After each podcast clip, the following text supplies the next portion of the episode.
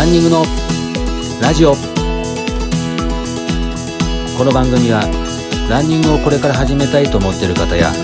始めたばかりの方そして目標に向かって頑張っているランナーさんを対象に今日からすぐに実践できるランニング情報をお伝えしていく番組です。皆様いかがお過ごしでしょうか？ランニングスクールランスターツの里中博です。皆さんは走っていて疑問に思うことが多いと思いますがどんなことがありますでしょうか？今回は3つその疑問にお答えしていきたいと思います。まず1つ目はよくあることなんですけれども走っている時やいきなり走り始めた時急に脇腹が痛くなることはありませんか？この現象は酸素不足が原因で横隔膜が痙攣を起こしているからと言われています。脇腹が痛くなった時は走りながら両手を上に上げて体を伸ばしてみてください。それでも痛みが収まらない場合は走ることを一旦やめて歩きに変えてみてください。そして深く深呼吸をしましょ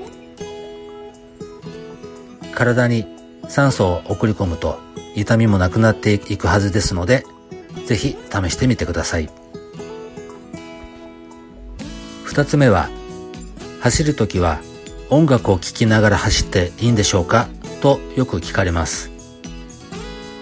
好きな音楽を聴きながら走ることは爽快で気持ちのいいものです音楽を聴きながら運動することは効果的で疲労感の軽減やネガティブな心を軽減して気分を好調させてくれます走りのパフォーマンスが上がる効果のあることが明らかになっていますのでぜひ音楽と一緒に走ってみてください。そこで注意しなければいけないのが、音楽の音量を大きくして、周囲の音が消えてしまうことは避けてください。走りと音楽に集中するあまり、いきなり人や車が目の前に出てきて大事故になりますので注意してください。よく喫茶店などで BGM が聞こえるか聞こえないかくらいで流れていると思いますが、そのくらいの音量がベストだと思いますそして3つ目は夏以外でも紫外線対策をした方がいいのかということです。1年の中で一番紫外線が強くなる時期は5月から8月にかけてとよく言われていますが秋や冬そして春など量が少なくなりますけども晴れた日は紫外線対策を行った方がいいです。なるべく肌を出さないウェアにするとか露出している箇所には日焼け止めを塗る対策をした方がベストだと思います。夏の時期に比べて量が少ないので敏感にならなくてもいいとは思いますが長く続けていくうちに少しずつですが紫外線によるダメージは蓄積されていきますので習慣化していきましょう。そして最後にお伝えしたいのが、ランニングをすると肌が綺麗になります。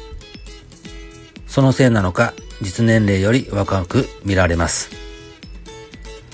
走ることで代謝が良くなり、発汗効果で汗で老廃物が出るからかもしれません。走る動作は上下運動なので、腸が刺激され、便意が起こりやすく、便秘も改善します。腸内環境が整えば肌荒れも解消します。他にも色々お伝えしたいことがありますが、近いうちに第2弾を計画しておりますのでご期待ください。番組紹介欄に LINE アットの URL を貼ってありますので、こちらの方に質問や疑問などがありましたら、ぜひお聞かせください。今後番組内で紹介させていただきたいと思いますのでよろしくお願いいたします。そして友達登録の方もよろしくお願いいたします。そしてサブ4クラス向けですが YouTube の配信も開始いたしました。こちらの方も番組紹介欄に URL を貼ってありますので参考にしてみてください。それではまた次回お会いしましょう。皆様、良いランニングライフをお過ごしください。里中博でした。